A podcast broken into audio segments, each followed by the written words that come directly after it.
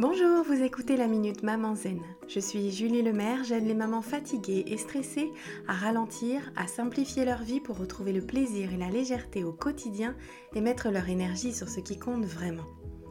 Chaque jeudi, je partage avec vous les découvertes et les outils qui ont changé ma vie de maman et qui, je l'espère, vous aideront à changer la vôtre aussi.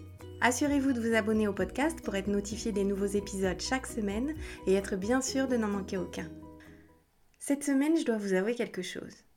Je n'avais absolument rien compris au concept d'amour inconditionnel avant de lire une phrase dans le livre si inspirant de Everman, Grandir librement, dont je vous recommande vivement la lecture. Je vous la partage en espérant qu'elle créera chez vous le même déclic que chez moi. Nous aimons notre enfant quand il dessine tranquillement en chantonnant, de même que nous l'aimons quand il se roule par terre en hurlant. C'est la même personne. L'aimer sous condition signifie l'aimer pour ce qu'il fait et non pour ce qu'il est. Là est toute la différence. L'amour inconditionnel donne des ailes aux enfants et les libère de nos attentes qui pèsent lourd sur leurs petites épaules.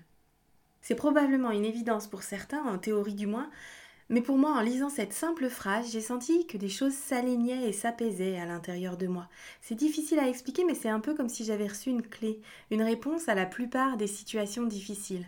Une clé que les adultes de mon enfance ont vraisemblablement oublié de me transmettre, mais que je suis bien déterminée à transmettre à ma fille. Est-ce que ça vous inspire? L'amour inconditionnel, ça faisait déjà sens pour vous? J'ai hâte de lire vos retours à ce sujet. Je vous donne rendez-vous la semaine prochaine pour une nouvelle Minute Maman Zen. En attendant, je vous invite à télécharger mon rituel de fin de journée pour maman fatiguée et à rejoindre la tribu Maman Zen sur WhatsApp. Vous trouverez tous les liens utiles dans les notes de cet épisode ou sur mon site www.mamanzen.com. Vous pouvez également y trouver toutes les infos sur mon programme C'est décidé, j'arrête de crier et de stresser et sur mon rituel live du vendredi soir.